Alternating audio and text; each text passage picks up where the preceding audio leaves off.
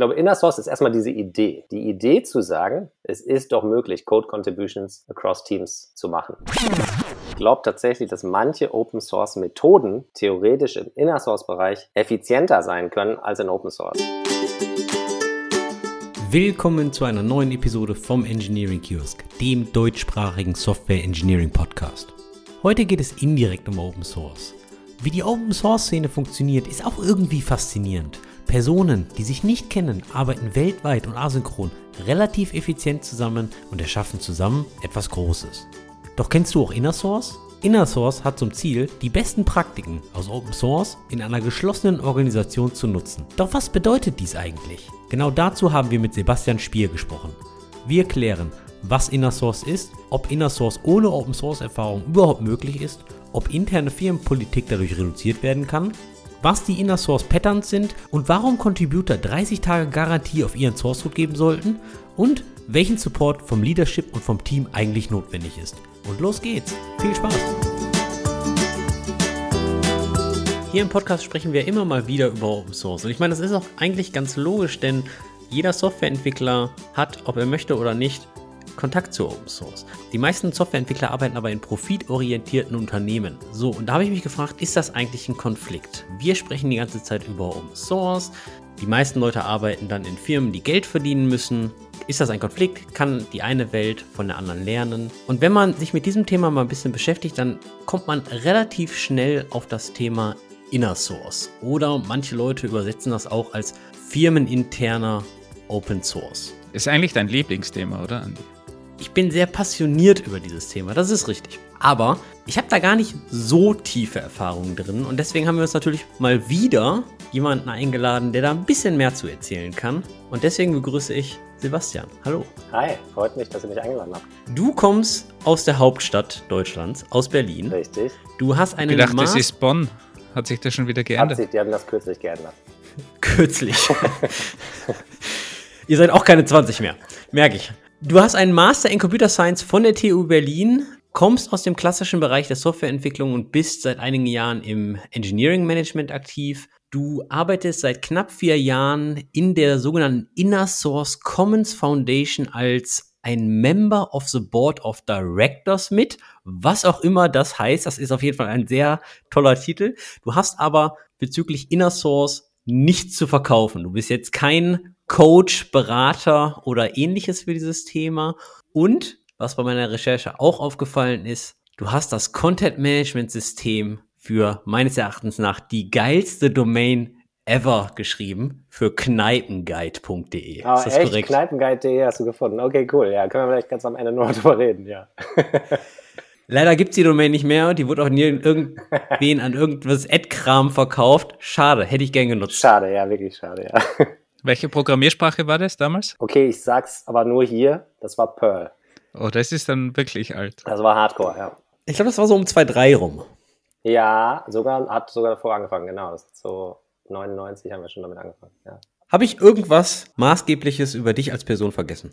Nee, glaube ich, glaube ich nicht. Erstmal zum, zum Thema Inner Source passt das auf jeden Fall. Also wenn ich jetzt den Member of Boards of Directors von dieser Inner Source Commons Foundation frage, was ist denn eigentlich Inner Source? Was würde, was würdest du mir dann antworten? Dann würde ich sagen, das, was tatsächlich auch auf unserer Webseite steht, nämlich Inner Source is the use of open source best practices within the confines of an organization. Ich das mal versuche auf Deutsch zu übersetzen. Einfach die Anwendung von Open Source Best Practices innerhalb der Firmengrenzen. Werbung. Kannst du dir eigentlich vorstellen, Modelle wie Inner Source in deinem Team zu pushen, mehr Verantwortung für technische Entscheidungen zu übernehmen oder komplexe Softwareprojekte fachlich zu steuern? Wenn du nun Ja sagst, dann hast du in deinem Kopf den ersten wichtigen Schritt in Richtung Tech Lead gemacht. Vielleicht bist du auch schon Staff oder Principal Engineer und möchtest in deiner Rolle noch mehr Einfluss nehmen. In beiden Fällen ist die Tech Lead Masterclass der Tech Leaders Academy etwas für dich. Das ist ein sechswöchiges Trainingsprogramm, um dich von Software Engineerin zum Tech Lead weiterzuentwickeln. Sie findet in kleinen Gruppen mit interaktiven Workshops statt praxisnah und komplett remote. Du lernst, wie du den Fokus des Teams durch eine technische Vision und Roadmap auf die richtige Arbeit lenkst. Du verbesserst deine Kommunikationsskills, um deine Konzepte dem Management verständlich zu machen, sowie dein Wissen weiterzugeben. Das Programm wird von langjährigen erfahrenen Experten durchgeführt. Auch Wolfgang übernimmt da einen kleinen Part als Coach. Wenn das interessant klingt, bekommst du unter techleaders.academy mit dem Code KIOSK10 ganze 10% auf alle Angebote. In Kombination mit dem Frühbucherpreis bis Ende September sogar ganze 25%. Alle Infos wie immer in den Show Notes. Und nochmal ein kleiner Tipp. Schau doch mal nach, ob du in deiner Firma noch etwas von deinem Personal Learning Budget übrig hast. Vielleicht kannst du es ja genau dafür nutzen. Werbung Ende. Und wie sieht es dann in der, in der Praxis wirklich aus? Hast du da irgendwie ein Beispiel dafür, dass man sich das ein bisschen greifbarer vorstellen kann? Auf jeden Fall. Also das Beispiel will ich als zweites machen. Als erstes vielleicht mal einfach, was ist das, was ist denn die Art von Problem, mit der man sich auseinandersetzen muss, damit man überhaupt drüber nachdenkt, brauche ich irgendwie vielleicht hier noch was anderes. Ähm, die Geschichte, die ich erzählen kann, war, äh, ich habe mit mehreren Teams, mehreren Software-Teams gearbeitet und eins von denen auch schon relativ gut so in agilen Methoden unterwegs, haben zu dem Zeitpunkt tatsächlich noch Scrum genutzt, glaube ich, oder so. Und irgendwie, irgendwann hatten wir so ein paar Wochen, da standen wir ständig an Bord und es gab irgendwie einfach so ein, zwei Tickets, die bewegten sich einfach nicht weiter, bewegten sich nicht weiter. Und irgendwann hatten wir dann schon so einen extra Magneten, den wir da immer in so eine Magnettafel gepinnt haben, der dann hieß blocked. Blocked by Team irgendwas. Ne? Kennen wir wahrscheinlich alle nur zu gut. Jeder, der mal mit mehreren Teams gearbeitet hat, ja. Das ist natürlich hochgradig unbefriedigend für alle Beteiligten, so. Und ähm, ist aber ein klassisches Problem, ja. Also wenn zwischen unterschiedlichen Teams Abhängigkeiten bestehen äh, und man Services, Komponenten, wie auch immer, von einem anderen Team benutzt, dann kann es eben sein, dass man, um seine eigene User Story, also sein eigenes Implementationsziel irgendwie zu erfüllen, auch was von einer anderen Komponente braucht, was sie noch gar nicht kann. So, das heißt, dann hat man üblicherweise eben, fragt man dann, im klassischen Fall, fragt man, hey, könnt ihr das hier implementieren? Und wir beschreiben grob, was wir brauchen. So, auch wieder im üblichen Fall passiert das eben nicht unmittelbar, sondern nach irgendeiner Zeit, ja, weil das andere Team macht ja gerade auch Sachen, wenn du, äh, wenn du zu denen kommst und was von denen willst. Das heißt, du hast als Team, was diese Anfrage stellt, hast du drei Möglichkeiten. Ich warte, bis die fertig sind.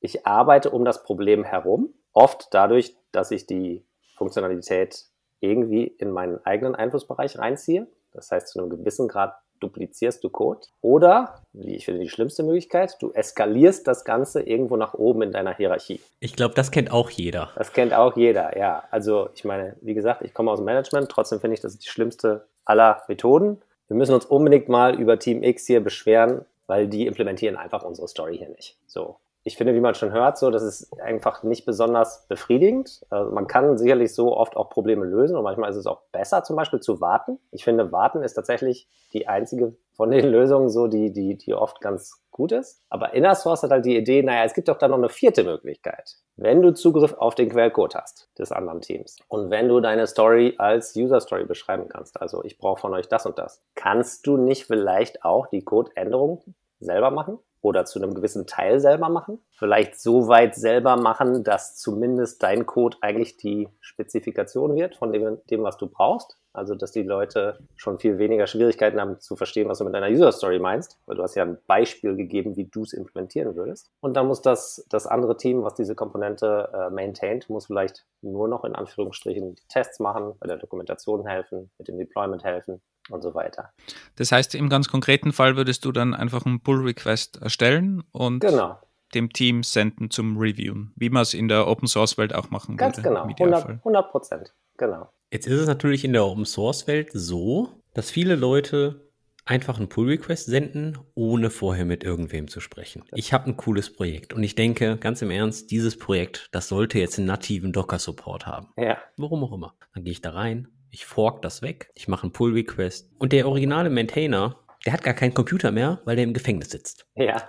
Der kann also gar nicht den Pull-Request sehen oder hat vielleicht alle E-Mails von GitHub oder von GitLab in Spam-Folder redirected oder, oder, oder. Das bedeutet, dass meine Code-Modifikation liegt jetzt darum. Und jeder, der in der Softwareindustrie arbeitet und schon mal ein Code-Review gemacht hat, weiß ja auch, ein Code-Review ist ja nicht nur, ich lese den Code und gucke, ob der syntaktisch korrekt ist, sondern passt der in meine Architektur? Ist das gut umgesetzt? Hat das Test? Also, was ich damit sagen möchte, nur weil jemand anders Code ändert, heißt das ja nicht, dass ich keinen Aufwand habe. Und wenn du jetzt sagst, eine dieser vier Möglichkeiten, die du vorgestellt hast, ist Warten. Um dieses Warten kommt man ja so oder so nicht herum. Im Open-Source-Bereich mit hoher Wahrscheinlichkeit länger, weil da gibt es ja keine Zeitdrücke. Aber kann das nicht auch zu diesem Dead End führen, wenn ich einfach einen Pull-Request an ein anderes Team mache, ohne vorher mit denen zu sprechen? So wie im Open-Source-Bereich? Ja, Also auf jeden Fall. Das kann genauso zu dem Dead End führen. Weil ich meine, also wir reden da jetzt im Theoretischen drüber, weil wenn du natürlich einen extrem schlechten Pull-Request schickst, so, also wo du nicht mal versucht hast, was zu testen und wo du dir gar nichts angeguckt hast von dem anderen Projekt, sondern einfach, was weiß ich, alles in eine neue Klasse rein und fertig. Klar, dann wird das wahrscheinlich so in dem Sinne jetzt irgendwie nicht angenommen und das Team, was diesen Pull Request erhält, hat so das Gefühl, boah, echt, macht uns mehr Arbeit, als es uns spart. So. Ich glaube, Inner Source ist erstmal diese Idee. Die Idee zu sagen, es ist doch möglich, Code Contributions across Teams zu machen. Äh, und dann liegt es natürlich an beiden Seiten, wie kann man das so machen, dass es tatsächlich anfängt, effektiver zu werden. Ne? Und da spielen ja viele Sachen bei einer Rolle. Wie gut kann derjenige verstehen, wie denn deine Architektur gemeint ist? Zum Beispiel, wenn ich von außen verstehen kann, wie du denn willst, dass dein Projekt sich weiterentwickelt, oder wenn es da vielleicht sogar, jetzt sage ich mal den krassesten Fall, es gibt da schon ein Plugin-System, wo ich irgendwie mich reinpluggen kann. Cool, da will der Andi wahrscheinlich, dass ich sein Ding erweitere. Aber wenn dein Projekt auf der anderen Seite der Skala ist und es gibt keine Dokumentation, keine Tests, ich kann eigentlich gar nicht rausfinden, wer das Ding überhaupt maintaint, ist wahrscheinlich, dass mein Pull Request an dich nicht besonders erfolgsversprechend ist. Das heißt, einfach einen Pull Request schicken löst das Problem nicht. Aber einfach einen Pull Request schicken ist erstmal das Mindset zu sagen, wir könnten das doch auch so versuchen zu lösen. Und dann ist die Frage, was für andere Sachen muss ich eben noch machen, auf beiden Seiten und auf Firmenebene, damit diese Pull Requests eben eine größere Chance kriegen,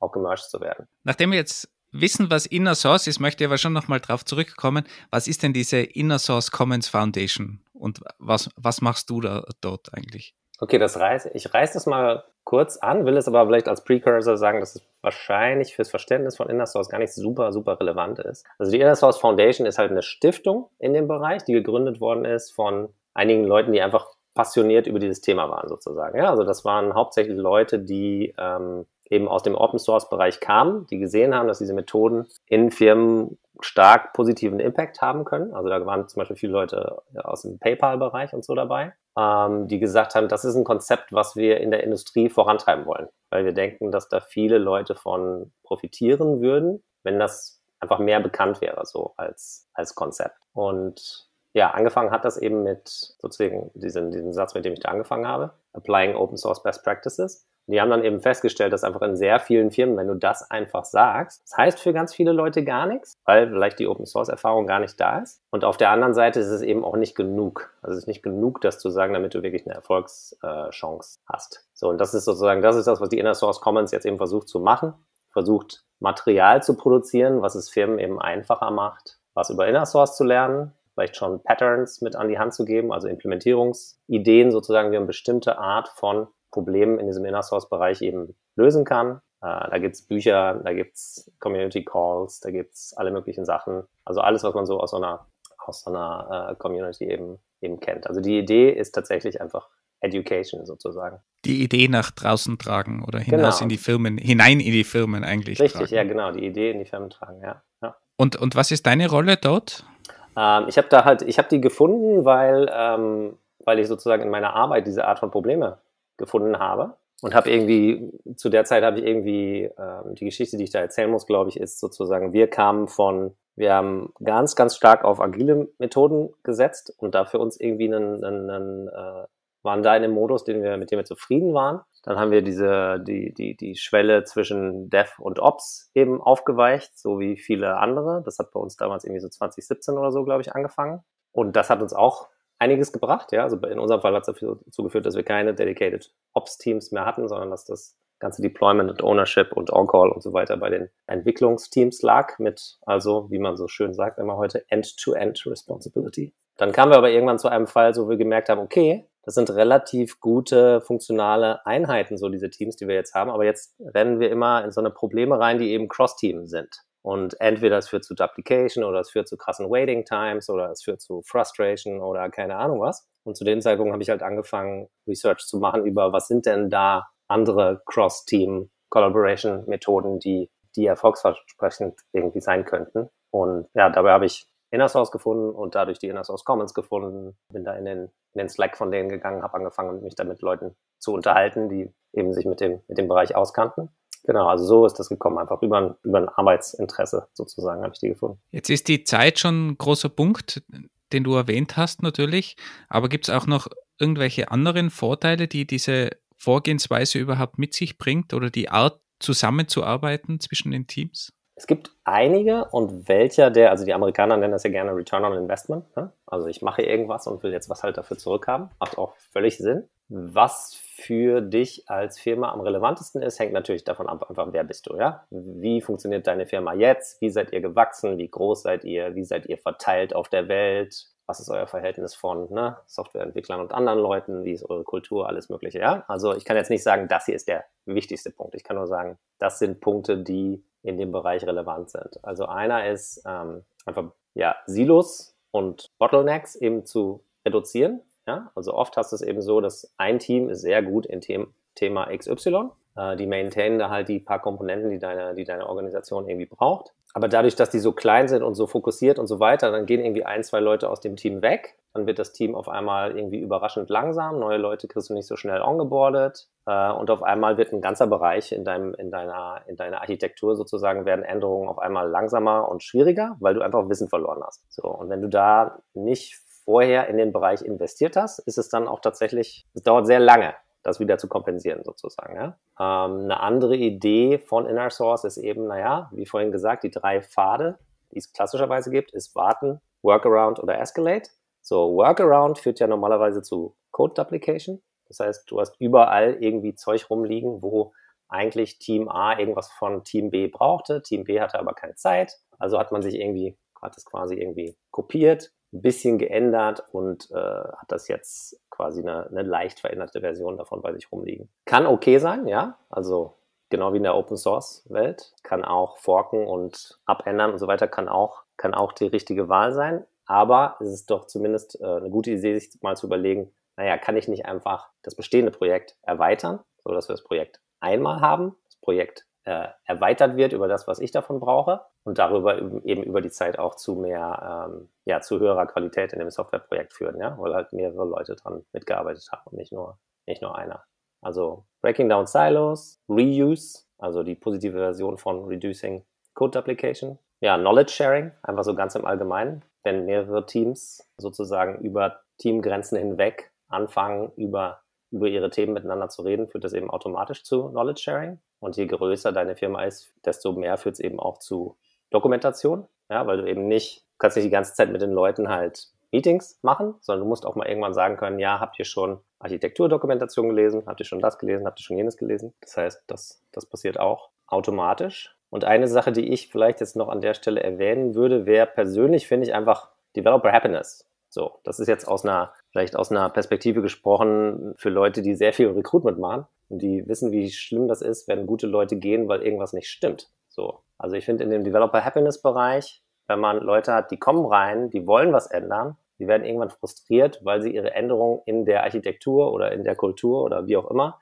nicht umgesetzt kriegen. Ich finde, wenn du den Leuten Wege geben kannst, zum Beispiel durch Inner Source, dass die sich selber anblocken können, dass die selber Leverage kriegen, dass die sagen, ah, die hatten zwar keine Zeit, aber ich konnte es zumindest weitertreiben. Ja? Ich musste eben nicht da sitzen und eskalieren, weil das ist das Unbefriedigendste von allem. Ja? Also ich finde den Bereich, finde ich super spannend, weiß aber auch, dass viele, äh, ja, viele andere Leute würden vielleicht sagen, ja, okay, schreiben wir uns gerne irgendwie auf die Fahne mit der Developer Happiness oder so, aber ist das wirklich so wichtig? Aber ich denke tatsächlich, zumindest wenn man über Staff Retention und so nachdenkt, ist, ist Developer Happiness super, super wichtig und da kann, kann in der Source echt helfen.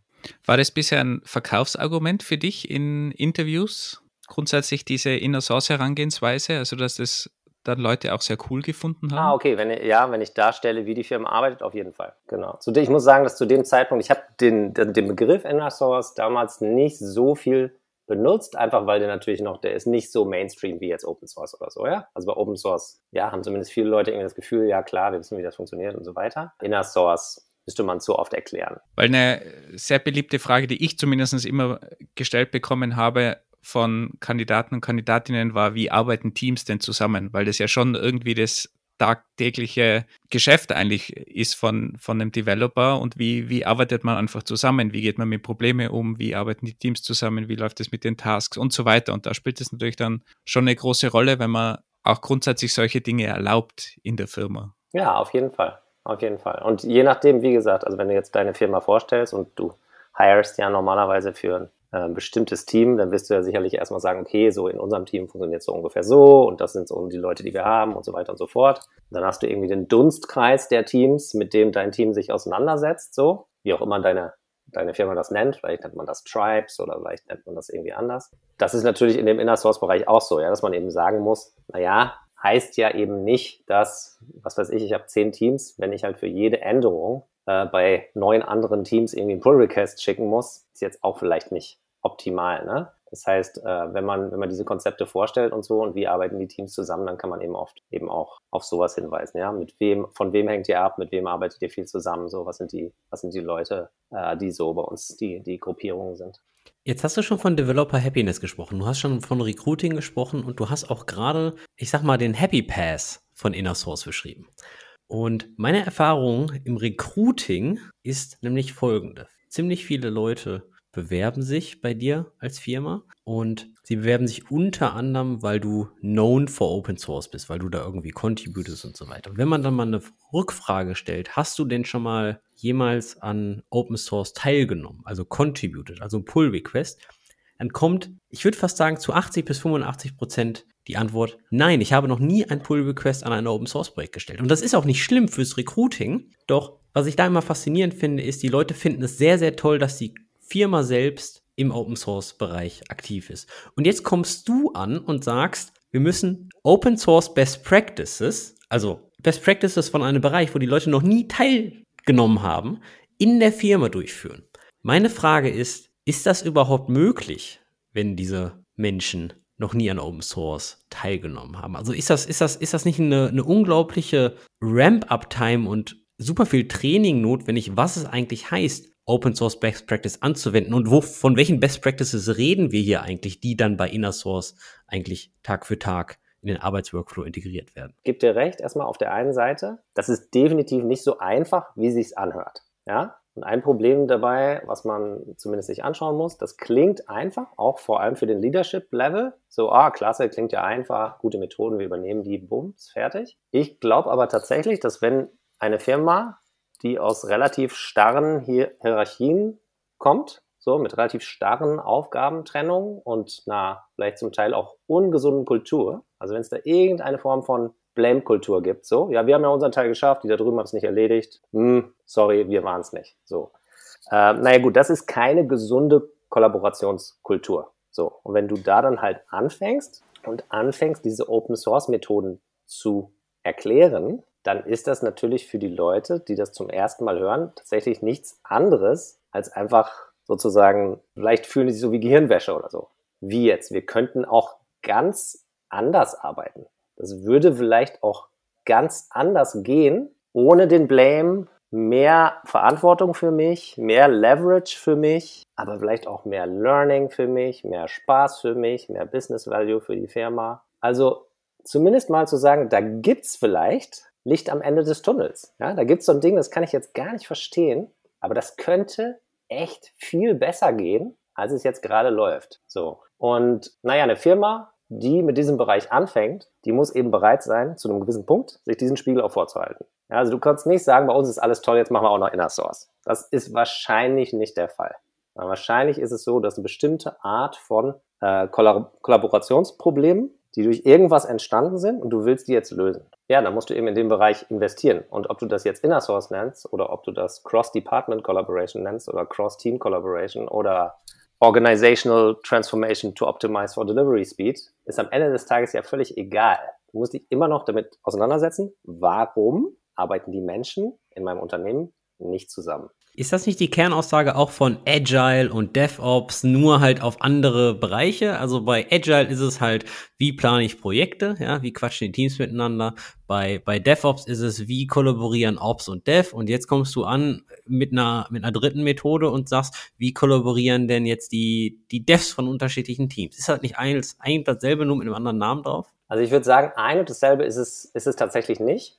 Ja, also bei Agil für mich erstmal die Kern, Essenz ist ja, dass du überhaupt den Gedanken von Iteration einführst. Ja, wenn eine Firma gar nicht in Iterationen denken kann, dann ja, werden auch alle anderen Sachen schwieriger. Ja, also für mich so in meiner Gedankenwelt, aber da muss ich dazu sagen, dass mein Bias eben der ist, dass wir als Firma damals da in der Reihenfolge durchgegangen sind. Ja, wir sind Agile, DevOps und dann ging es Richtung Inner Source, obwohl wir es noch nicht mal Inner Source genannt haben da. Ja, ob das jetzt richtig oder nicht ist, muss irgendwie jeder für sich äh, selber mal angucken. Ich würde behaupten, dass jede Firma, die sich jetzt gerade in irgendeiner Form für Inner Source interessiert, ich glaube nicht, dass die vorher noch nie irgendwie in Agile oder DevOps investiert haben. Halte ich für krass unwahrscheinlich, weil das hieß irgendwie, dass die die letzten 15 Jahre unter einem Stein halt Software entwickelt haben. Das würde ich einfach mal behaupten, ja, so diese, die Grundlagen von den beiden, beiden Themen, die sind schon, sind schon gut, wenn die da sind. Und ja, du hast, du hast natürlich recht, es gibt da Überlappungen so zwischen den Sachen. Aber prinzipiell, wenn du jetzt dir Open Source anguckst, zum Beispiel in Open Source hast du halt so Sachen wie, du hast Maintainer und du kannst auch Maintainer werden in einem Projekt. Und wie läuft das denn ab? Und warum machen Leute das denn? Und so weiter. Ne? So, das ist jetzt erstmal ein Konzept, was dir irgendwie Agile oder DevOps nicht, nicht erklärt. Oder ähm, so die ganzen Bereiche von, was gibt's denn alles an Dokumentationsmethoden, äh, die hilfreich sind, wenn ich dafür sorgen will, dass Leute asynchron miteinander zusammenarbeiten. Auch wieder Sachen, die sicherlich vorkommen können, äh, vor allem auch in DevOps und so, aber die nicht, vielleicht nicht so, nicht so key sind für die, äh, für die Konzepte. Aber Andy hat da natürlich schon irgendwo einen Punkt, weil wenn man jetzt so an die ganze DevOps-Bewegung denkt, da ging es ja so um das Mauern einreißen in Richtung Ops, dass nicht nur Ops alles darf und dass eben die Developer auch mehr Einfluss haben, selbstständig deployen dürfen und so weiter. Und wenn man das natürlich irgendwo weiterspinnt, dann geht das natürlich schon in die Richtung, dass du jetzt eben auch nicht mehr diese Mauern vor den Teams hast, sondern die abgerissen werden, dass du eben auch mehr zusammenarbeitest, eben auch jemand außerhalb von diesem Team sich einbringen darf. Also es geht schon in diese selbe Marschrichtung, wo es einfach darum geht, Mauern vielleicht abzureißen und einfach offener miteinander umzugehen und vielleicht dem anderen auch bisschen mehr Verantwortung zu geben, jeweils, sei es jetzt bei DevOps eben die, die Ops-Seite oder eben bei Inner Source dann vielleicht einfach die, ja, den Zugriff auf den Code, dass, dass man halt anderen Leuten auch zutraut, dass nicht nur ich der Meister bin in meiner Codebase und niemand anderer darf das verstehen und kann das verstehen überhaupt, weil meine Meisterleistung versteht niemand, sondern dass eben andere da vielleicht auch irgendwo contributen dürfen, können und sollen, demnach auch.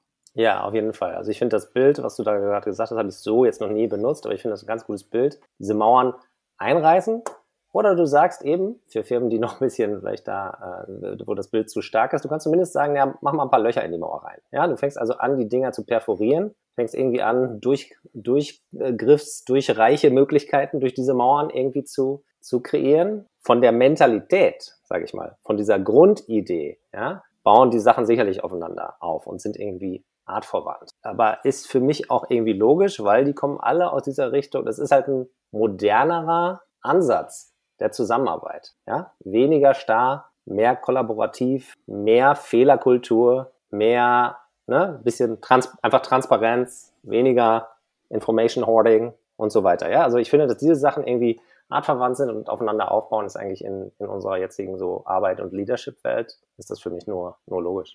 Jetzt setzt es natürlich auch voraus, dass du irgendwie zum Beispiel Product Owner hast, die das tolerieren oder akzeptieren, dass du jetzt da Zeit investierst in irgendein Ding, was eigentlich ein anderes Team machen sollte. Und jetzt streiten sich sowieso immer alle Leads um Personen und die, die Arbeitszeit von diesen Personen.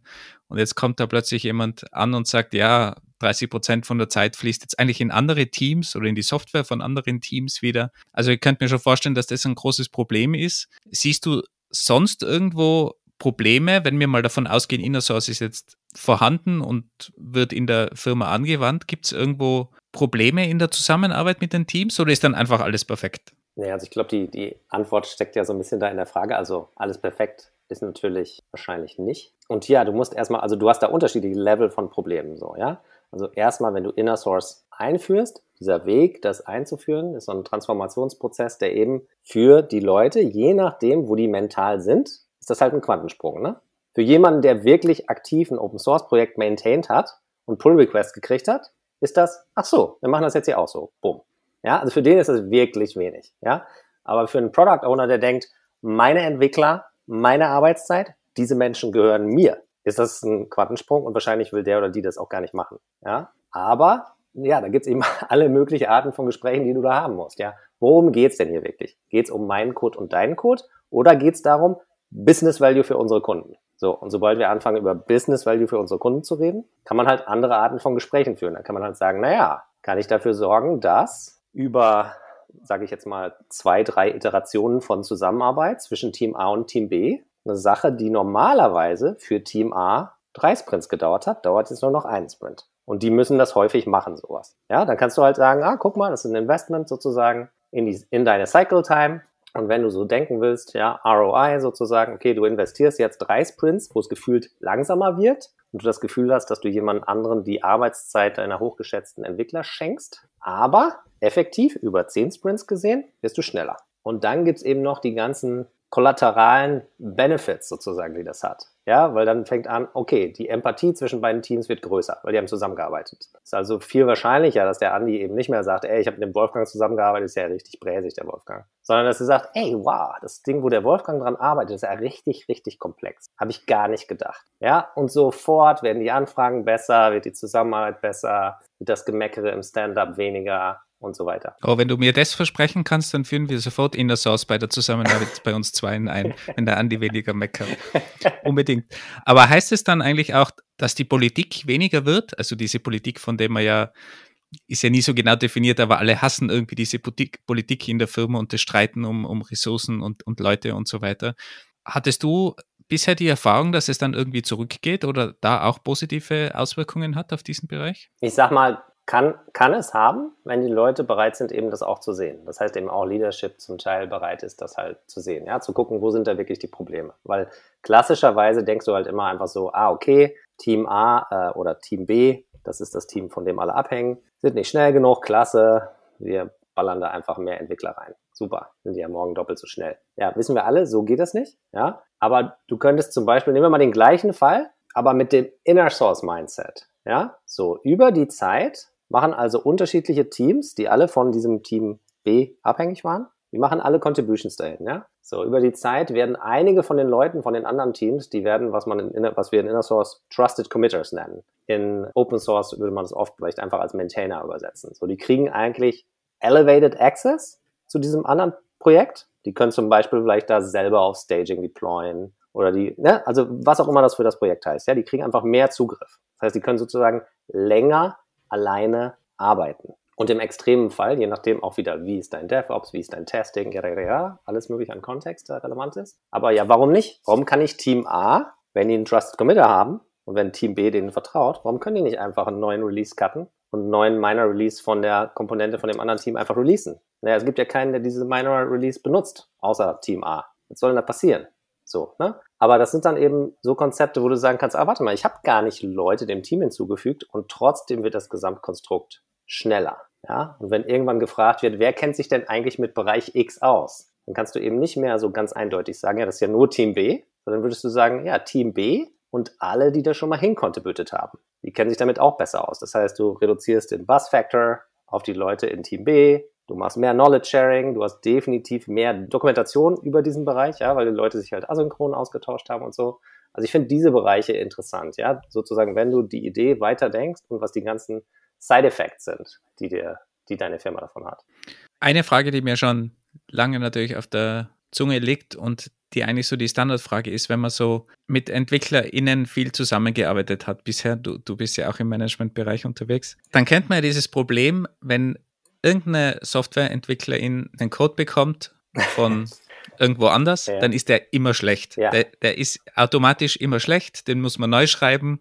Man kann es automatisch immer bessern. Also diese Grundhaltung ja. habe ich leider schon sehr häufig erlebt. Jetzt ist es natürlich schon ein Grundproblem, wenn man davon ausgeht, das ist mein Source Code, das ist meine Codebase und jetzt kommen da andere und glauben, sie können bei mir da rein contributen und, und können ja. besser sein als ich oder zumindest verstehen, was ich mache. Hast du dieses Problem bisher erlebt bei der Umsetzung von Inner Source und wie geht man denn am besten mit dem um? Also ich würde sagen, ja, im Negativfall auf jeden Fall erlebt. Was ich nur sagen will, also normalerweise, ich, ich, äh, ich bin dafür bekannt, dass ich mich normalerweise immer so ein bisschen vor die Entwickler stelle, würde ich in dem Fall auch mal machen. Heißt ja auch, das System, in dem die arbeiten, hat das nicht incentiviert, sozusagen, hat ein anderes Verhalten nicht incentiviert. Oder wenn ich wirklich sagen wollte, ja, das ist irgendwie der böse Einzelne sozusagen, die haben halt sozusagen äh, Job Security gemacht da, ja, die haben es keinem erklärt, keinen dran gelassen und sagen, hier, das ist meins, Holy Grail, darf keiner contributen und dokumentieren brauche ich nicht, weil ich weiß ja alles. Naja, gut, da könnte man argumentieren, da gab es dann aber einen schlechteren Engineering Manager in dem System, der nicht gesagt hat, ey Leute, wir müssen jetzt sowas auch mal machen, Weil wenn der Kalle von da drüben, wenn der morgen irgendwie in den Sack haut, dann haben wir hier ein Problem. Ja? Also was ich einfach da sagen will, sozusagen am Ende des Tages musst du wieder, ist es das System sozusagen, was dazu geführt hat? Aber die, ja, diese, ja, sozusagen diese, diese Probleme, die man eben oft sieht, so Sachen wie, ja, not invented here, ja, also schick mir einer einen Pull Request oder, oder es ist nicht meine, ist nicht meine Entwicklungsqualität hier, das ist nicht gut genug oder die Tests sind falsch geschrieben oder was auch immer. Also eine Sache, die ich da spannend finde, erstens, so, wenn du es wirklich machst, wenn du die Pull Requests machst und wenn du dafür sorgst, dass die Leute halt in diesen Pull Requests miteinander reden, zumindest mal machst du einen Teil von diesem Information Hoarding, machst du ähm, transparent. Du zeigst, wo es mehr passiert und wo es weniger passiert. Ja, und wirst dann eben Teams finden, wo das gar kein Problem ist. Ja, also die helfen dem Contributor und die kriegen die Contributions mit rein und so weiter. Und andere Teams, die einfach partout irgendwie alles rejecten. So. Und ich meine, klar, dann wird es auf jeden also ich finde, dann wird es auf jeden Fall eine Leadership-Aufgabe auch, mit den Leuten zu arbeiten, ja, und eben zu gucken, ja, woran liegt's denn hier? Und normalerweise liegt es eben nicht daran, dass ein Entwickler extrem gut ist und alle anderen extrem schlecht sind. So, ich glaube, das, das wissen wir. Sondern da kann es vielleicht dran liegen, dass ähm, ja, jemand hat irgendwelche Erwartungen von dem Code von anderen Leuten, die er aber nie irgendwo erklärt hat. Ja, so, und dann kannst du halt argumentieren, ja, kannst du hier automatische Checks machen, kannst du Dokumentationen machen, kannst du mal Pair-Programming-Sessions mit den Leuten machen, kannst du den Leuten helfen. Wenn wir erklären, dass wir wollen aber die Contributions haben. Wir mögen diese Idee von Cross-Team Contribution sozusagen. Ne? Ah, also der Weg ist dahin, ist auf jeden Fall steinig, je nachdem mit, wie sind deine Leute so drauf, ja? Also wen hast du denn, wen hast du denn eingestellt? Wie hast du die denn motiviert? Wie lange hast du die in einem bestimmten Modus arbeiten lassen? Und so, ne? Ähm, aber ich will sagen, die andere Seite gibt es auf jeden Fall auch. Also es gibt auch Leute, nimm mal, nimm mal die andere Richtung. Nimm mal einen Junior, ist drei Monate bei dir, kriegt jetzt einen Pull-Request von Andy und denkt sich, boah, guck mal hier, wie der mein Ding hier umgebogen hat, macht immer noch das Gleiche, ist aber jetzt besser testbar. Ja? Und bei dieser besseren Testbarkeit hat Andy, ich meine, Andy war ja nur an dem Projekt dran, weil er Feature X hinzufügen wollte, ja. So, auf einmal hast du irgendwie eigentlich eine Trainingssituation erzeugt zwischen zwei Entwicklern, zwischen zwei Teams, die du eben nicht sozusagen groß ansetzen musst, ja, und sagen musst, hier, guck mal, Andy zeigt uns jetzt mal, wie man in Java Testing besser macht oder so, sondern es ergibt sich organisch darüber, dass zwei Teams zusammenarbeiten müssen. Ne? Also ich finde, die andere Richtung kann man auch sehen. Was heißt das für Juniors? Was heißt das für Leute, die lernen wollen? Äh, was heißt das für die guten Teacher, die du in deiner Organisation hast, die eigentlich ganz viel den anderen Leuten beibringen können? Aber wenn du denen sagen würdest, ey, organisier mal einen Work Workshop irgendwie, den machen wir nächste Woche und dann laden wir 30 Entwickler ein, dann würden die sagen, oh nee, boah, kann ich nicht, ist mir zu viel, wie auch immer. Ne? Also ja, ich finde einfach, da, da, das kann man von, von, von beiden Seiten auf jeden Fall beleuchten und dann, dann, ja, dann kommen da, treten da ganz andere Dinge zutage einfach. Der Vorteil ist, es muss ja auch nicht wirklich jedes Team sofort umsetzen. Also es ist ja wahrscheinlich ein Transformationsprozess, sowas. Und du hast immer die Early Adopters und mit denen solltest du möglichst zusammenarbeiten und dann entsteht es ja über die Zeit, Leute sprechen miteinander und, und irgendwann geht es halt dann in die, in die breite Masse, in, in alle Teams über sobald die Leute den, den Vorteil sehen. Aber du brauchst natürlich auch, was du jetzt schon erwähnt hast, den Support vom Leadership am Anfang. Hast du da irgendwo Probleme erlebt bisher mit, mit der Leadership-Seite oder ist das für die automatisch klar oder interessieren sich die eigentlich eh wenig dafür, wenn, wenn man da jetzt irgendwas öffnet? Kommt sicherlich auf dein, ja, auf deine Leadership-Kultur an. Ja, wie ticken die? Äh, auch wieder, wie viel Erfahrung haben die zum Beispiel? Ja, wenn du halt jemanden hast, der hat Erfahrung mit Open Source und irgendwie predigt das die ganze Zeit deinem Leadership-Team, ne? dann bist du in einer anderen Situation, als wenn wenn es in dem Team vielleicht gar keine Softwareentwickler gibt. Also die haben noch nie irgendwie aktiv Software gebaut. So, ne? Das sind ja ganz, ganz unterschiedliche Welten dann, über die du, über die du redest. Was ich sagen würde zu deiner Frage, brauchst du Support von Leadership?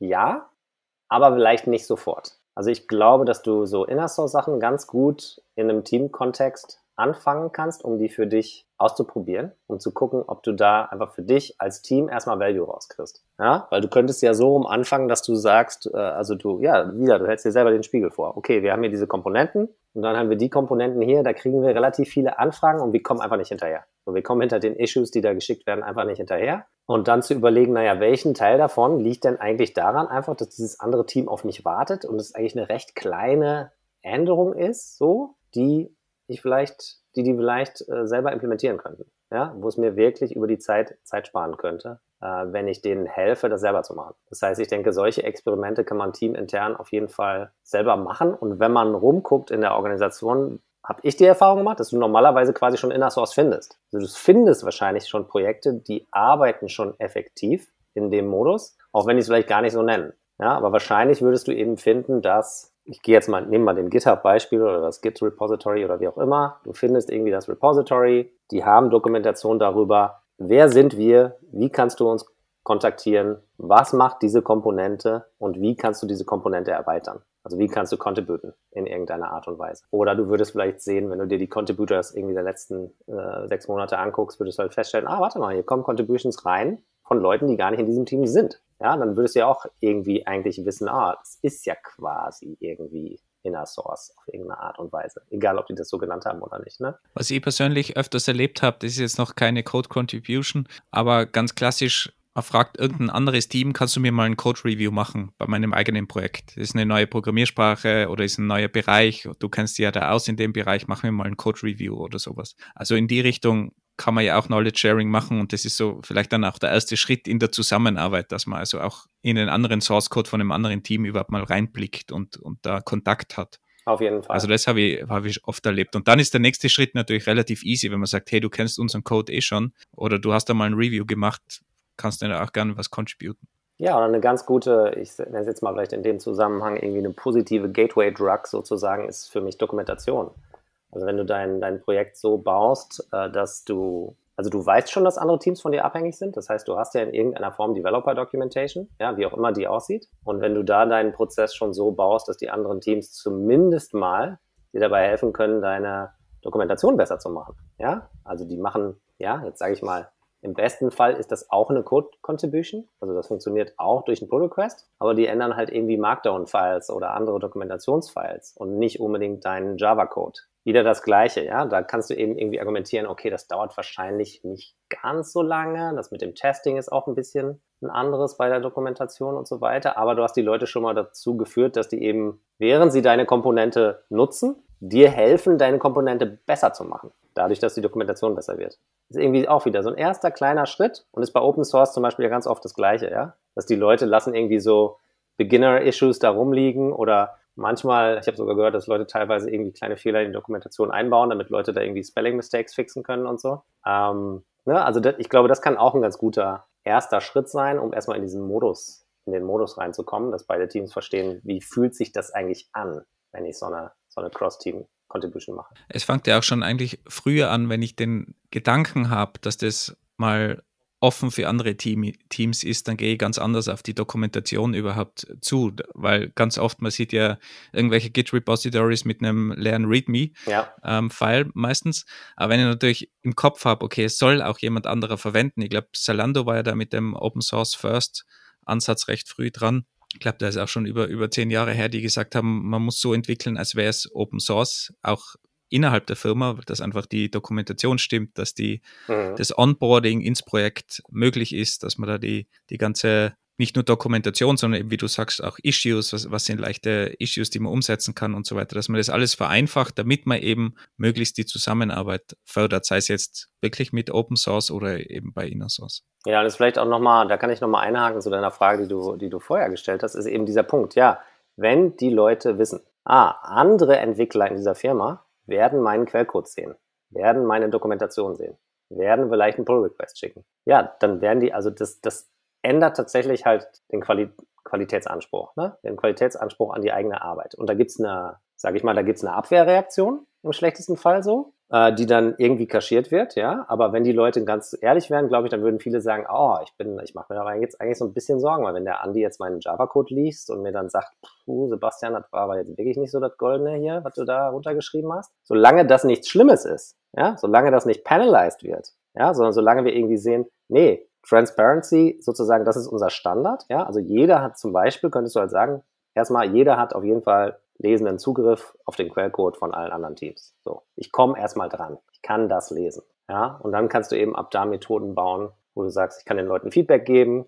ich kann die kontaktieren, ich kann Pull Requests schicken, ich kann Co-Maintainer werden, wie, wie auch immer, ne? Also sozusagen, wie, wie viel Leverage willst du den Leuten halt geben in deinem Projekt? Aber erstmal diese Grundidee, dass der Zugriff ist da, Austausch ist wichtig, Zusammenarbeit ist wichtig, von anderen lernen ist gut, selber schlecht sein in Anführungsstrichen, selber noch nicht alles wissen, weil ich jetzt halt ein Jahr Java programmiere und nicht 15. Ist doch völlig fair. Also ich behaupte, wenn deine Firma so nicht denken kann, brauchst dich auch nicht wundern, wenn du deine neuen Leute nicht ongeboardet kriegst, weil die sich halt die ganze Zeit nur, nur schämen, dass sie eben noch nicht alles wissen. Ne? Das Problem ist natürlich bei sowas immer, dass es ein Langzeitinvestment ist, weil wenn jetzt ein Programmierer ankommt und zum Product Owner sagt oder zum Lead oder was auch immer, ich muss jetzt 20 Prozent mehr investieren, weil ich muss eine schöne Dokumentation machen, ich muss jetzt keine Ahnung, die Issues schöner schreiben, ich muss den Code besser kommentieren und, und, und, dann hat es natürlich mal in erster Linie negative Auswirkungen, dass alles länger dauert, wenn der das so schlecht verkauft. Das ist ja ganz allgemein das Problem von Tests, von Kommentaren und so weiter. Ja. Aber du hast natürlich das als Langzeitinvestment, dass dir das am Ende vereinfacht, wenn du einen Neuzugang hast beim Onboarding, bei der Zusammenarbeit. Aber die Früchte kannst du natürlich erst später ernten. Das ist halt immer so das, das klassische Problem und du musst es dann halt verkaufen an das Leadership oder an die Leute, die das überblicken und dass die halt den Vorteil auch verstehen. Und das ist halt in der Realität oft sehr schwierig. Vor allem, wenn es jetzt nur ein Developer in einem Team halt den Product oder dem Lead verkaufen muss. Ist ein guter Punkt. Äh, Habe ich jetzt auch keinen, also ich wünschte, ich hätte jetzt irgendwie so eine Checklist, die, mich, die ich dem einem Developer oder Developerin da an die Hand geben könnte, sozusagen. Das ist hier dein, das ist dein Schild sozusagen, mit dem du dich da ein bisschen bewaffnen kannst, um in diese Gespräche zu gehen. Ja, ich glaube, du brauchst halt einfach Spy-In, irgendwelche Sponsoren, die, die dir dabei helfen, dass du halt nicht der, der Einzige bist. Es gibt ja Leute, die das auch vielleicht gut verkaufen können oder die einfach sagen, das ist bei uns bei der Definition of Done mit dabei und Schluss aus. Und da gibt es gar keine Diskussion. Und wir verkaufen das gar nicht als 10% Mehraufwand, sondern das ist bei uns in der Definition of Done einfach alles mit drin. Ja. Und das ist Teil des, der Arbeit und da, da gibt es gar keine Transparenz, wie viel Prozent das jetzt von, von der Arbeitszeit ausmacht. Und da bist du natürlich besser dran, aber du musst natürlich auch irgendwo starten und, und das ist natürlich dann schon das Problem. Aber umso flexibler, glaube ich, die Kultur und umso offener, umso eher lässt sich das dann auch ja, wenn man es negativ formulieren will, reinschmuggeln in den, ja. in den aktuellen. Also ich, de ich denke halt, wenn du zumindest mit diesen großen Themen, so, ja, dieser, was, was ist der Return on Investment, über den wir früher gesprochen haben in dem Podcast, also Sachen mit den, wie redu reduziere ich die Silos, wie äh, mache ich mehr Reuse, weniger Duplication, wie kann ich Knowledge Sharing irgendwie verbessern und so weiter. Ich glaube, bei den großen Themen äh, wären die meisten Leadership-Leute erstmal irgendwie mit dabei, ja, würden sagen, okay, das sind auf jeden Fall Sachen, in die wir investieren wollen. Ich glaube, dann ist die Frage, wie muss es innerhalb von deiner Firma übersetzen? Ich glaube, der effektivste Fall wäre irgendwie an konkreten Beispielen, die es in deiner Firma gibt, zu zeigen, guck mal hier,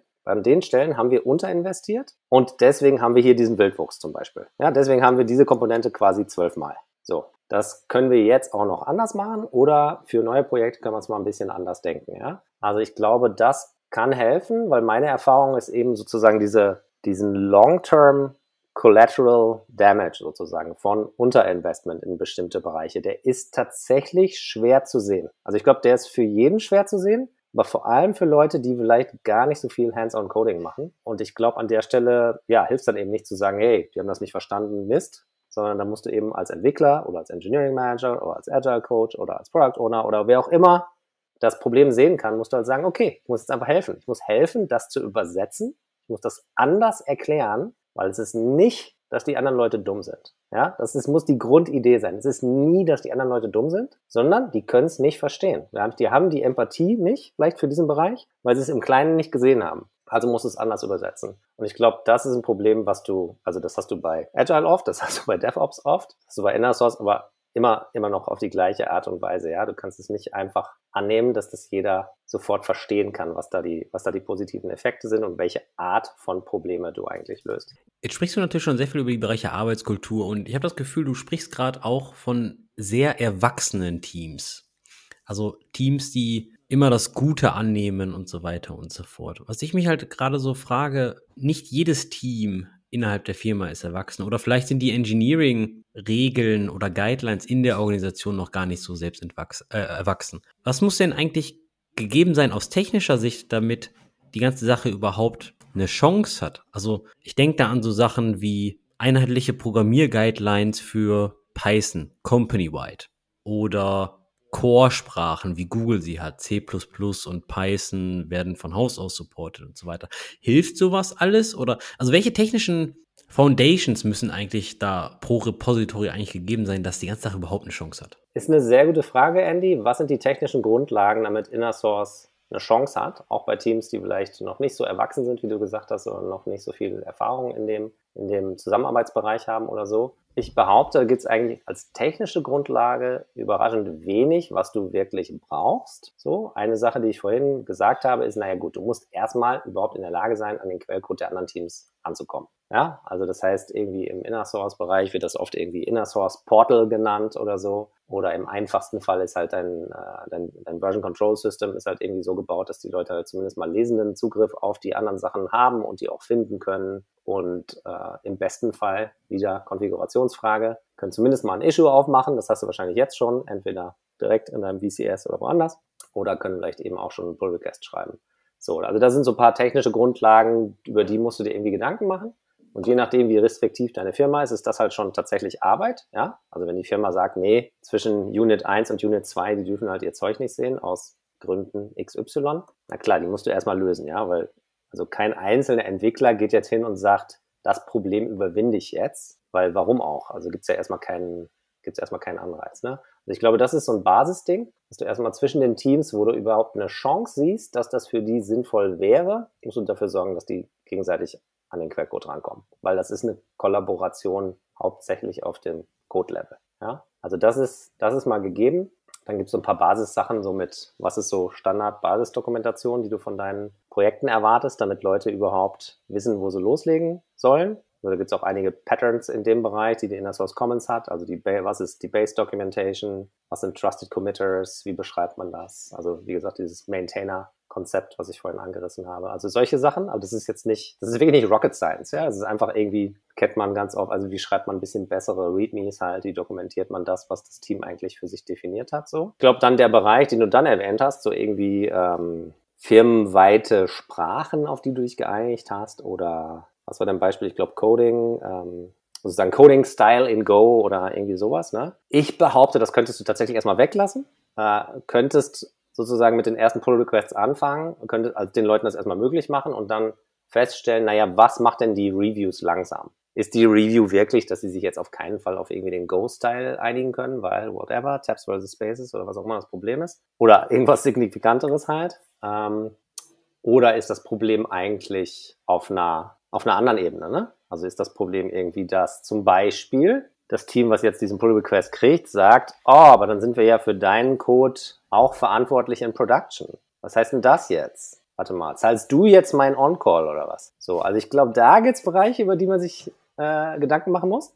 Äh, auch ein ganz interessantes Pattern, äh, was es in der Inner Source Commons gibt. Die haben das äh, 30-Day Warranty genannt. Also so diese Idee, du machst eine Contribution, für 30 Tage bist du auch für die Fixes verantwortlich. Äh, Finde ich zumindest erstmal als mentales Konzept, glaube ich, ganz interessant. Einfach zu sagen, ja, du kannst halt nicht da irgendwas rüberschubsen und sagen, ja, passt schon so, klick mal Merch, sondern du musst eben auch sagen, na ja, also ich versuche es schon so gut wie möglich zu machen und helfe dann eben auch einen Teil der Maintenance weiter. Ne? Also da gibt's schon, da gibt's schon ähm, Situationen sozusagen, die einfach signifikant neu sind. Also die sind für die Teams so neu, dass sie sie vorher noch nicht hatten, dass sie jetzt kein Rezept haben, was sie rausholen können und sagen, das machen wir immer so, sondern muss man sich noch ein bisschen neu darüber Gedanken machen.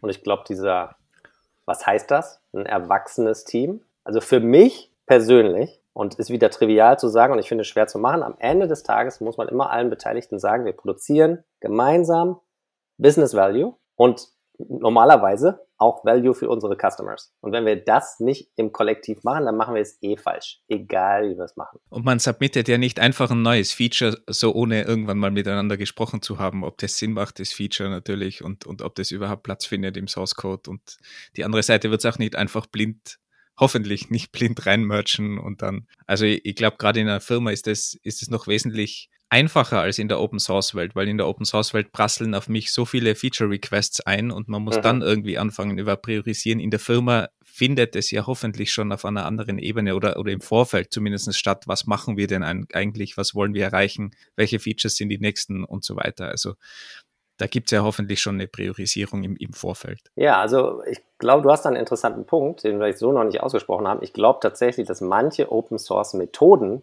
theoretisch im Inner Source Bereich effizienter sein können als in Open Source. Ja, weil du sozusagen, weil du zum Beispiel, was du gesagt hast, so, zum Beispiel die Leute gegenseitig dann doch mal im Zweifel zu erreichen, ist ein bisschen einfacher. Oder es gibt eine gemeinsame Marschrichtung irgendwie. Oder äh, ja, also so kleine Sachen, die du in der, in der Open Source Welt irgendwie dann halt, dann halt gar nicht hast. Auf der anderen Seite, den Punkt, den du angerissen hast, naja, man würde doch erwarten, die Leute sprechen vorher miteinander. Und zum Beispiel dieser Fall, dass Team A schickt zu Team B einfach einen Pull-Request. Team, Team A sagt, der ist fertig. Wir warten jetzt nur noch, dass die endlich mergen. So, also das passiert auf jeden Fall. Also ich behaupte, dass wenn du das einführst, oder vielleicht auch jetzt schon, das passiert auf jeden Fall. Warum die Leute das denken, dass es so läuft, kann ich eigentlich gar nicht so final beantworten. Aber ja, das sind eben so diese Zusammenarbeitsthemen sozusagen, an die du dann halt strukturierter ran musst, ja, dass du erklären musst, ja, warum funktioniert es denn so nicht? Die, die Probleme hast du ja gerade im Open Source Bereich und das ist ja Andys Lieblingsthema. Ich weiß nicht, wie oft er das in, in Episoden schon gesagt hat. Du musst es im Vorhinein abklären.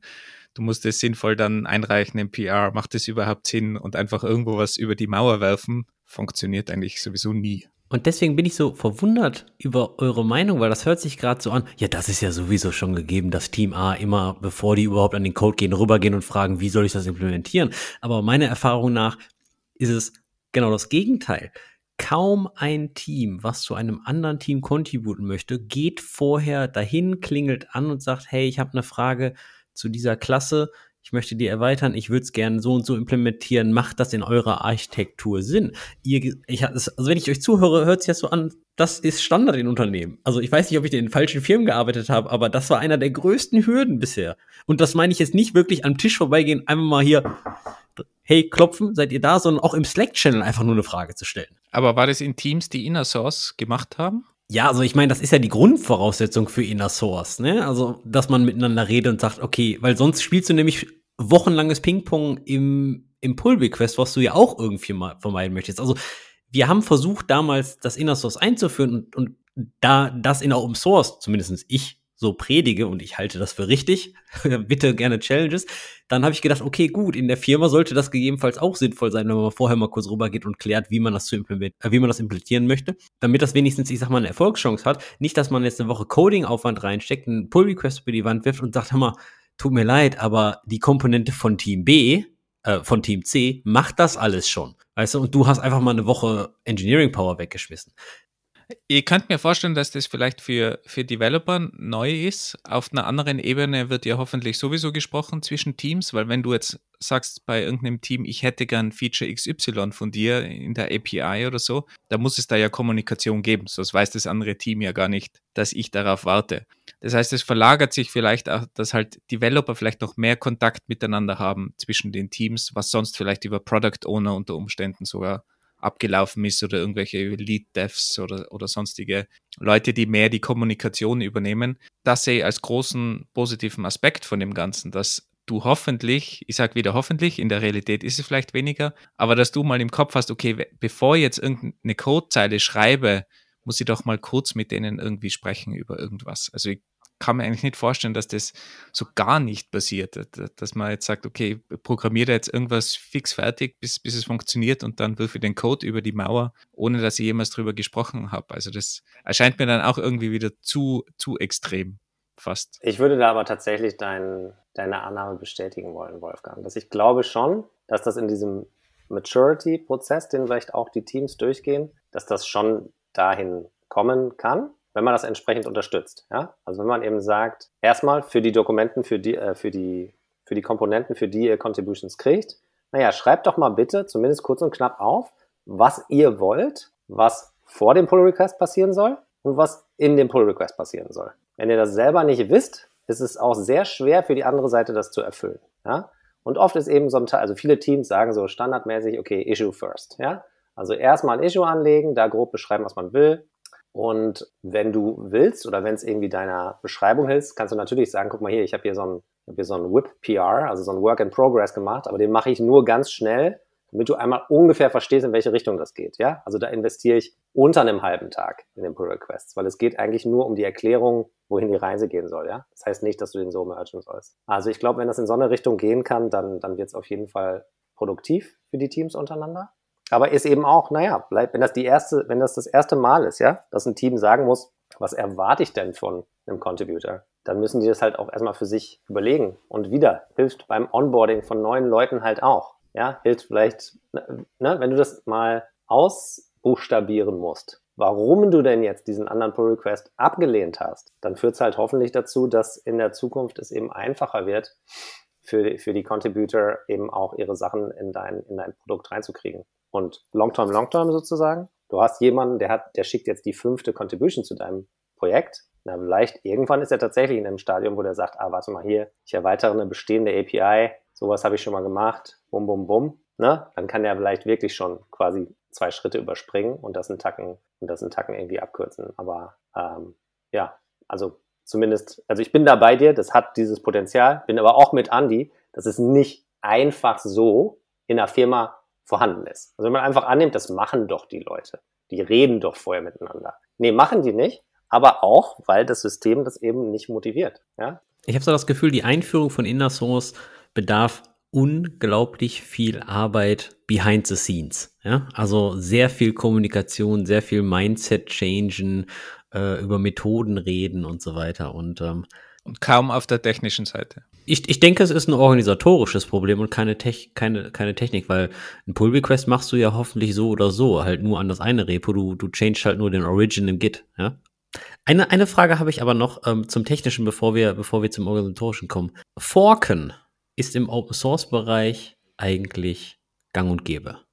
Wir haben erfolgreiche Forks gesehen, wie Elasticsearch und OpenSearch oder Nextcloud oder ähnliches. Und ab und zu forke ich einfach nur ein Projekt, weil ich da Lust drauf habe, den, das Projekt in eine andere Richtung zu entwickeln. Gibt es dazu irgendwas im Bereich Inner Source, was es heißt, eine Applikation innerhalb einer Firma zu forken? Also mal erstmal als, als Precursor sozusagen. Also ich habe damit habe ich jetzt konkret keine aktive Erfahrung selber gemacht, aber die Geschichten, die ich da zum Beispiel in der Inner Source Commons zugehört habe, ist, zu der Frage musst du erstmal überlegen, was heißt denn innerhalb der Firma forken? Was ist denn die Firma? Die Firma die GmbH in Deutschland oder ist das die Inc. in Amerika, die alles zusammenhält oder die XY in der Schweiz, die die IP sichert. Dann fängst du nämlich an mit dem Thema Transfer Pricing und so, ja. Also eine Sache wurde in einer Firma entwickelt, die in Deutschland sitzt, die GmbH. Jetzt will eine andere Firma aus Amerika das auch benutzen, aber nicht in der Form und so weiter und so fort. Die wollen jetzt einen Fork machen und in dem Zusammenhang wird, was weiß ich, Quellcode von A nach B übertragen und so weiter und so fort. Ne? Und auf einmal musst du dir Sachen, was ist wie, wo versteuert worden, wer hat jetzt den Benefit, die Jux Jux und musst mit Accountants reden und mit äh, Steuerberatern und mit Legal Support und so weiter und so fort. Also ich sag's mal so, in diesem Konvolut, das ich jetzt hier so einfach immer Inner Source nenne, wenn du signifikant größere Firmen hast, mit ganz, ganz vielen Entities, dann geht es auch irgendwann los, dass du sozusagen so äh, legal-technische Probleme kriegst, sozusagen, äh, die wir hier jetzt vielleicht gerade mal für den Moment irgendwie so ein bisschen getrost und naiv äh, ignorieren. Aber, also, sage ich mal so, prinzipiell ist dieses Forken natürlich denkbar. Ne? Also warum nicht? Aber es kommt auf jeden Fall mit seinen potenziellen Schwierigkeiten. Aus diesem Thema möchte ich mich raushalten. ich habe das Gefühl, immer wenn ich mit Anwälten oder Leute aus dem Legal-Bereich spreche, habe ich danach mehr Probleme, als ich vorher hatte. Ja, das. Ich glaube, das sollte auch kein Grund sein, dass man nicht damit startet oder einfach das mal ausprobiert. Am Anfang spielt sich das ja auch nicht so in Größenordnungen ab. Und das Problem hast du ja immer mit der Bewertung von Software, welches Team schreibt was und wie viel Wert hat es überhaupt, gerade wenn du jetzt börsennotiert bist und solche Dinge. Ja. Da, da kommt da ja recht, recht viel noch dazu. Also ich glaube, das, das hast du sowieso. Und in der Realität ist es dann öfters ein kleineres Problem, als man so denkt, weil da wird einfach irgendwas pauschal angenommen und dann wird es halt irgendwie verrechnet. Also teilweise ist es dann wieder einfacher, als man denkt und man macht sich da als Techniker vielleicht mehr Kopfzerbrechen drüber, weil es muss alles genau spezifiziert sein, aber in dieser Welt wird ja auch ganz gern dann doch am, Ende irgendwas pauschalisiert und, und rausgerechnet. Also sehe jetzt auch nicht so als, als großes Problem. Aber wenn wir mal zurückgehen zur kleinen Firma oder zum, zum Start von dem Ganzen. Jetzt haben wir so viel darüber gesprochen, was es für Vorteile hat und wen du überzeugen musst und in, in der großen Firma. Aber wenn du jetzt ganz konkret, wenn jetzt ein Hörer, eine Hörerin sagt, okay, ich will es in meinem Team irgendwie ausprobieren und starten, was würdest du empfehlen? Wo, wo kann man wirklich konkret losstarten, um diesen Samen in der Firma zu pflanzen? Also ich würde, im besten Fall ist das Team, was diesen Ansporn hat, die irgendwie diesen, wo es so einen Funken gibt, ist das Team, was schon das Problem hat. Das Problem im Sinne von, die kriegen viele Requests, können die nicht in einer akzeptablen Zeit ähm, bearbeiten und auf der anderen Seite passiert das, was wir beschrieben haben, nämlich warten, duplizieren, eskalieren. So, wenn die einen Weg finden können und sagen, okay, hier gibt's Version 4, wir haben einen Weg 4 und der könnte Inner Source heißen. Ähm, ich würde immer empfehlen, erstmal zu sagen, naja, welches Projekt habt ihr, wo das schon passiert, wo ihr einen anderen Ansatz ausprobieren könntet. Und dann kannst du eigentlich anfangen mit irgendwie, du schreibst die Basisdokumentation, also wie gesagt, da gibt's ein Base Documentation Pattern, was wir verlinken können. Dann guckst du dir vielleicht an, wie ist sonst so die Maturity in deinen Prozessen, also was würde Inner Source, äh, was müsstest du machen, um Inner Source zu unterstützen? Wieder das Gleiche, dann kannst du ein kleines Team Assessment machen. Sind so oder so, sind das irgendwie nützliche Übungen und dauert auch nicht krass lange.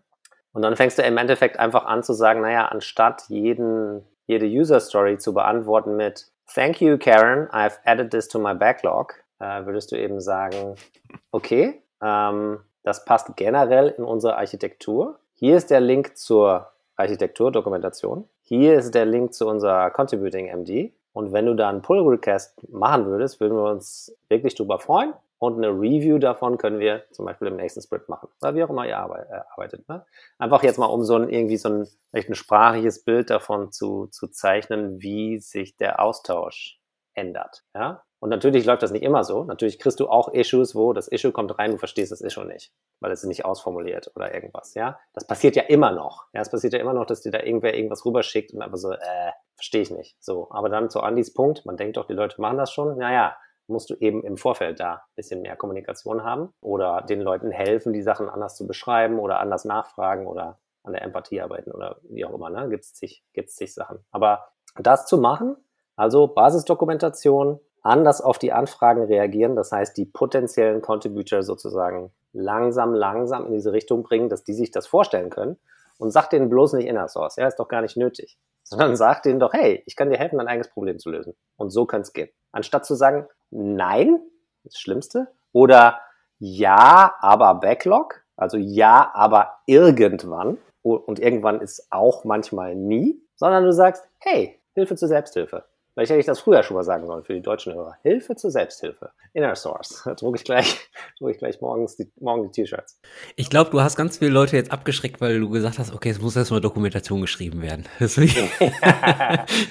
Nein. Aber ähm, Hilfe zur Selbsthilfe. Ähm, Sebastian, vielen lieben Dank für diesen Slogan. Ich glaube, äh, wenn du die Sticker mal druckst, dann äh, möchte ich gerne auch welche haben. Finde ich nämlich grandios. Ich weiß gar nicht, ob man das wirklich so gut auf Englisch übersetzen kann.